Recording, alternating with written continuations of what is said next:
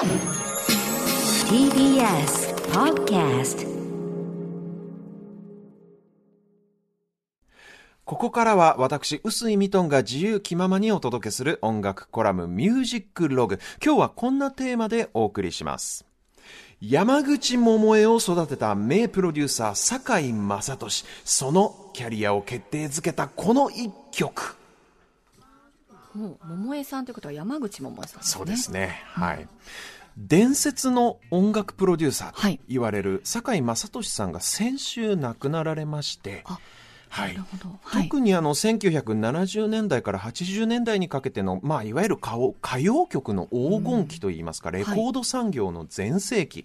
この時代を支えた大プロデューサーだった人なんですよ。はいでそのキャリアで350人以上のアーティストを担当して、はい手掛けられたレコードの累計売上金額、はいこれが約8700億円。え、億円億円もう凄まじいヒット曲の数々を世に送り出してきたプロデューサーなんですねす。ごい方なんですね。まあその功績の中でも特筆すべきは南沙織から始まり初期のジャニーズのフォーリーブスとか郷ひら郷ひろみあるいは浅田美代子キャンディーズそして何といっても山口百恵。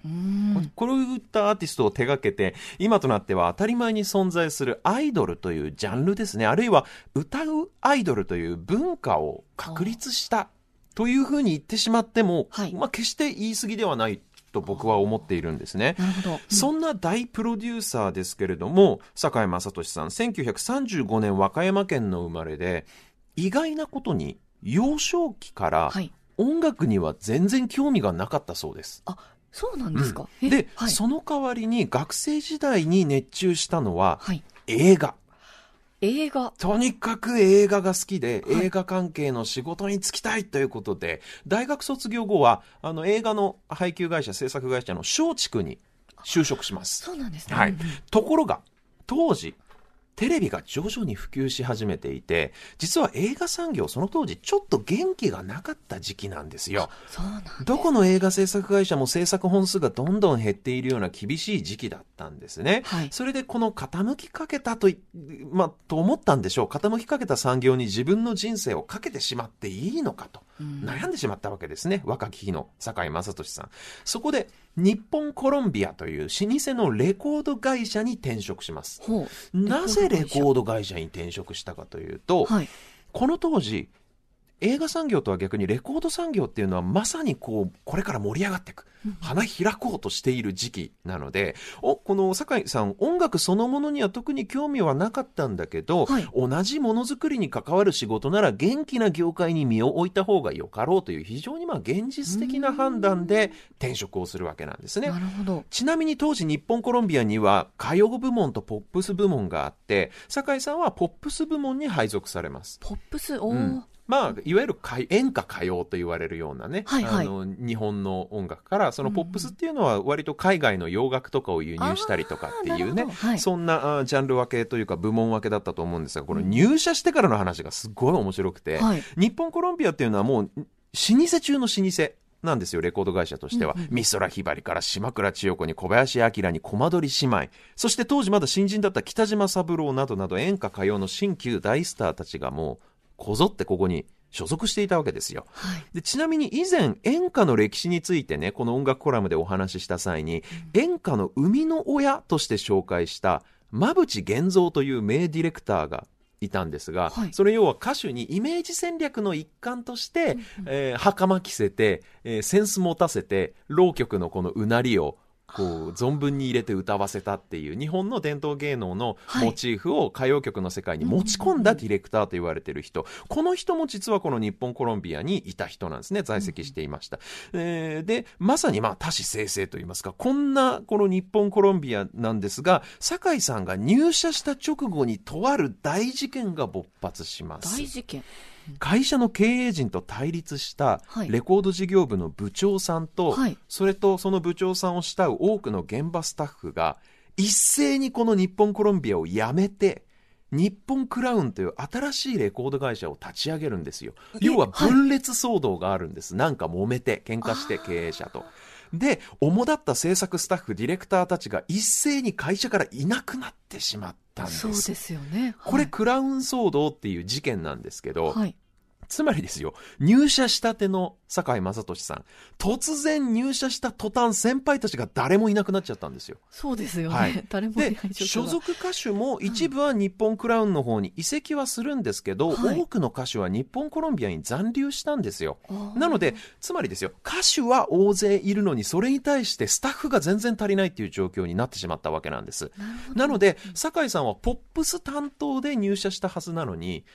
その上新人なのに、いきなり演歌歌謡の大御所たちを10組以上も同時に担当することになるっていう。すごいいきなり先人の谷に突き落とされるみたいなね、とにかく波乱万丈な船出だったわけなんですけれども、そんな酒井さんが日本コロンビアで初めて手掛けた作品というのが、はい。森谷博という歌手の大学数え歌という歌大なんです学。数え歌。これどんな歌かっていうと、当時歌声喫茶っていう、お客さんがみんなで合唱して楽しむっていうスタイルの喫茶店がね、若者に人気だったんですよ。まあ当時カラオケボックスなんかない時代ですから。なるほど。ね、その場にいるお客客さんがみんなで歌を歌って楽しむっていうスタイルのカフェですね。はいそこで大学数え歌っていうこの作者不詳の歌が流行っていたんですね。で、これどんな歌かというと、東京の主な大学の悪口を次々と上げていく歌なんですよ。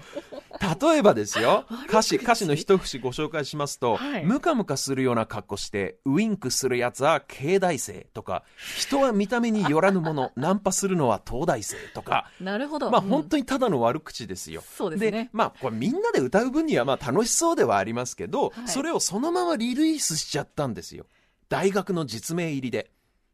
で、これ、ね。案の定クレームが殺到しまして今でいう炎上ですよ。炎上それで発売中止に追い込まれます。はいまあ当然といえば当然。ですね。そうはいですよね。わかりますね。ただ、酒井さんとしてはせっかくの自分の手掛けた最初の作品、そのままお蔵入りにしちゃうのは惜しかったんでしょう。うん慶大生とか総大生とか東大生とかの大学の実名の部分を、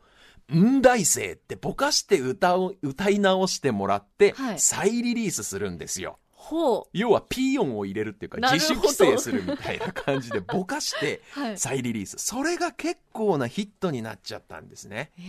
ここで酒井さんはとあるヒットの法則に気づきます。この自主規制バージョンがヒットしたのは、実名バージョンにクレームが殺到して一旦発売中止したことによって新聞で報道されたりして話題になったからこそだと。はい。つまり、マスコミに取り上げられさえすればレコードは売れるぞと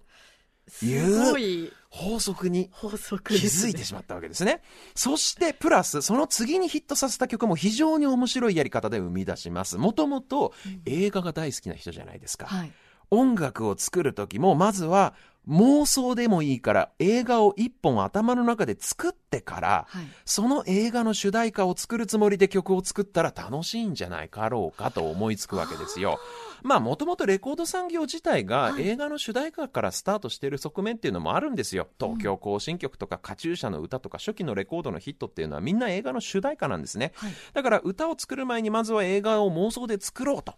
そこで原作になるような小説を見つけるべく本屋さんに通うわけです、酒井さん。そこで出会ったのが愛と死を見つめてという一冊の本でした。若い学生同士が3年間にわたって文通したやり取りを書籍化したもので、はい。これだからあの、文通を書籍化したものなんで小説っていうとちょっと語弊があるんですけど、女の子の方が病気で死んでしまう話なんですね。なすねなので、まあ、いわゆる世界の中心で愛を叫ぶ的な純愛小説の走りとも言われていますけれども、はい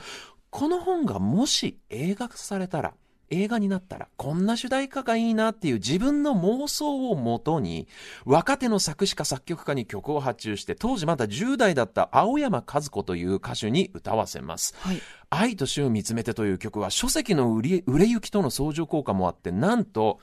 日本レコード大賞も受賞する大ヒットになるんですね。この書籍自体は1963年の年末に出版されたんですけど、はい。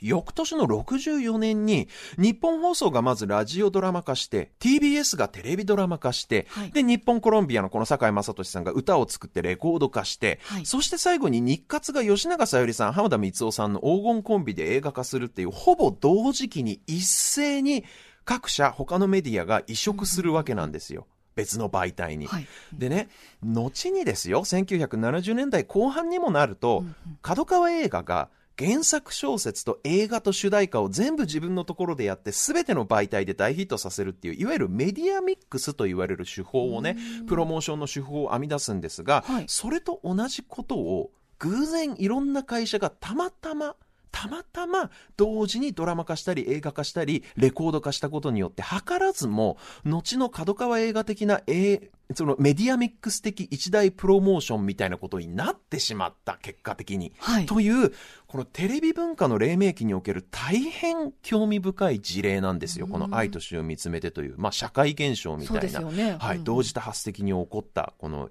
ね、映像化レコード化、で堺雅俊という人はこの、まあ「愛と死を見つけて」のレコード化のこのね、仕掛け人だったわけなんですけど、はい。大学数え歌と愛と死を見つめてというこのキャリア初期における2曲のヒットを通して、はい。レコードを売るために他のメディアと絡めて同時多発的にプロモーションをドカッとかけることのはい。重要さを誰よりも早く真っ先に気づくっていうわけなんですね。はい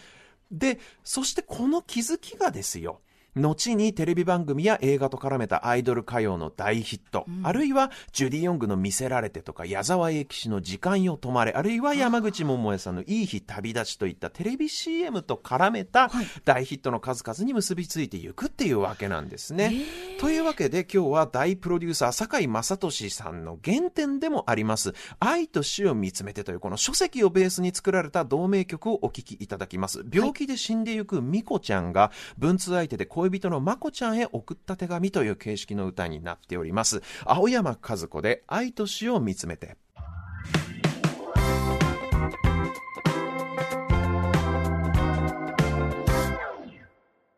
お送りしているのは1964年の楽曲です。青山和子で「愛と死を見つめて」この「愛と死を見つめて」という小説できのこさんが、はい。携帯小説をちょっと思い出したっていうふうにそうなんですよ、私の時代はあの携帯小説の恋空っていうね、はい。はいはいあの映画にもなったものがあると思うんですけど、あれと音楽を聴いて泣くみたいなはいはいはい。ことがあったので、それと同じ感覚かなって。先駆けですよね、はい。本当に、まさに。で、あと最近だと小説をもとに曲を作るっていうと、夜遊びとかもねね。小説ベースに曲を書くなんていう、まあ、それらの本当にご先祖様というかね、すごいですそうねきっかいう感じの曲ですけれども、これを手掛けたのが山口百恵を世に送り出した名プロデューサー、堺雅俊さんだったという、そんなお話でした。